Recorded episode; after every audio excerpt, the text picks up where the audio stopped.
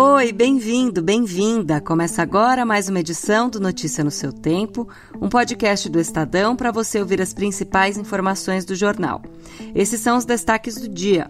Risco de calote da Americanas pode tirar 7 bilhões de reais de bancos. Presidente atrela a correção da tabela do IR à reforma tributária e por comida e amor à música, desempregado toca piano na rodoviária.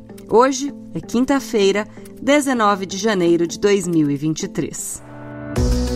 Estadão apresenta Notícia no seu tempo.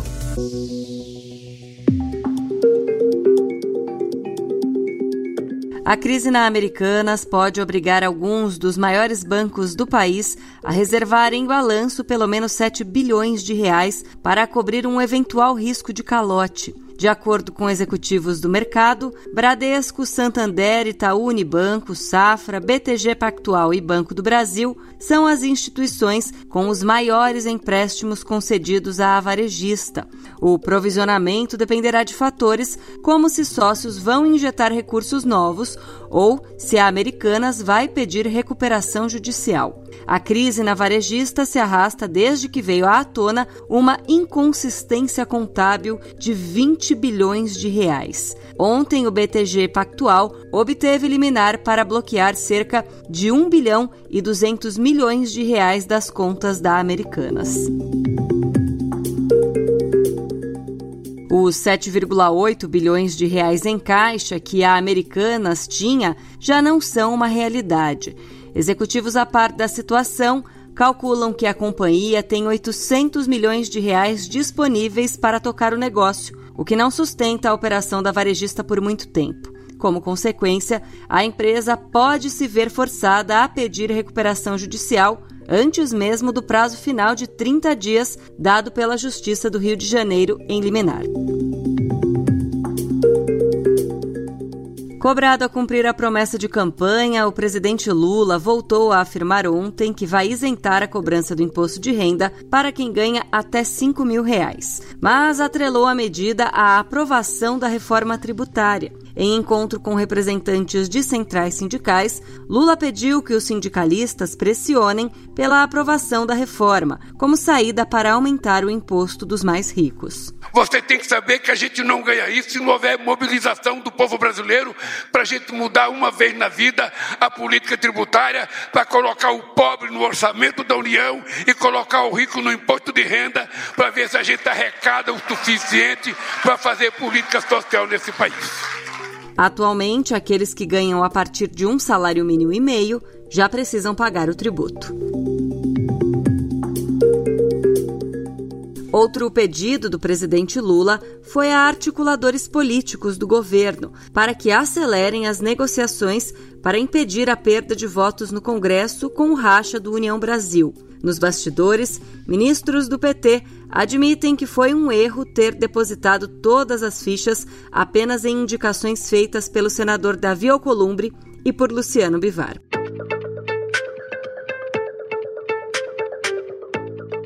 A Microsoft anunciou ontem a demissão de 10 mil funcionários em todo o mundo, 5% do quadro global de trabalhadores. Ainda não é possível saber como os cortes afetam a operação brasileira.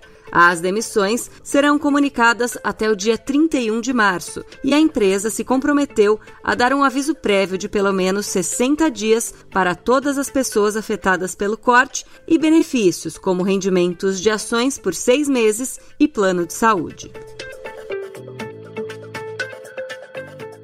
Falando em saúde, a revogação de uma portaria do Ministério da Saúde sobre aborto legal e a saída do Brasil de um pacto internacional anti-aborto, anunciados nos últimos dias pelo governo Lula, retiram barreiras para o aborto legal como a suspensão da regra que obrigava os profissionais da saúde a comunicarem à polícia, mesmo sem o aval da mulher, casos de violência sexual que levaram à interrupção da gestação. Mas as iniciativas não alteram os critérios para acesso ao procedimento legal. Continua sendo permitido no país somente em três situações: risco de vida à mulher, gestação decorrente de estupro e feto com anencefalia. Em São Paulo, a Polícia Civil prendeu 38 suspeitos de praticar lavagem de dinheiro em um roubo que gerou prejuízo de 14 milhões de reais a uma empresa no Itaim Bibi, zona sul paulistana. A operação denominada Teia foi deflagrada nesta semana e cumpriu 64 mandados de prisão também nos estados do Rio de Janeiro, Maranhão, Ceará, Piauí e Santa Catarina, além de São Paulo, em cidades do litoral e na capital.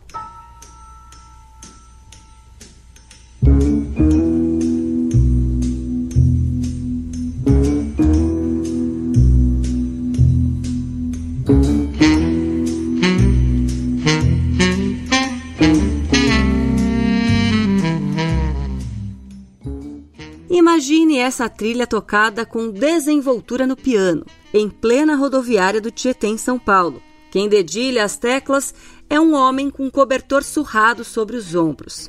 Michael Eduardo da Costa, de 36 anos, conhecido como pianista cobertinha, é quem chama a atenção de quem passa pela praça de alimentação do terminal. Ex-boia fria, auxiliar de limpeza, carvoeiro e hoje desempregado, o Mato Grossense vai duas vezes por dia ao local para praticar piano e conseguir dinheiro ou alimento em troca da performance.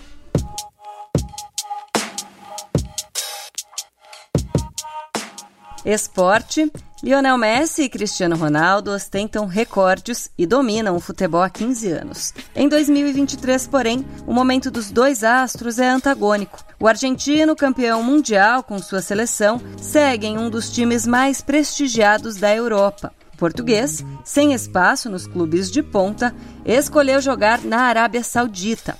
Hoje, eles se encontram, ou melhor, se enfrentam no Estádio Internacional Heifad, em Riad. Lá, o Paris Saint-Germain faz amistoso com o combinado de Al Nassr e Al Hilal, no que pode ser o último jogo com Messi e Cristiano Ronaldo em campo como adversários. Os astros já se enfrentaram em 36 oportunidades. Era 2018 quando o produtor teatral Felipe Heráclito Lima ficou ao mesmo tempo tocado e intrigado pelo livro Sapiens, Uma Breve História da Humanidade, do historiador israelense Yuval Noah Harari. Negociou durante dez meses até conseguir a liberação do próprio autor para a peça Ficções, que estreia nesta quinta no Teatro FAAP. Não se trata de uma adaptação, mas de algo mais elaborado, um monólogo defendido com impressionante garra por Vera Holtz. Essa foi mais uma edição do Notícia no seu tempo. A apresentação e o roteiro são meus, Adriana Simino. A produção e a finalização do Felipe Caldo. O editor de núcleo de áudio é Emanuel Bonfim. Obrigada pela escuta. Até amanhã. Você ouviu Notícia no seu tempo.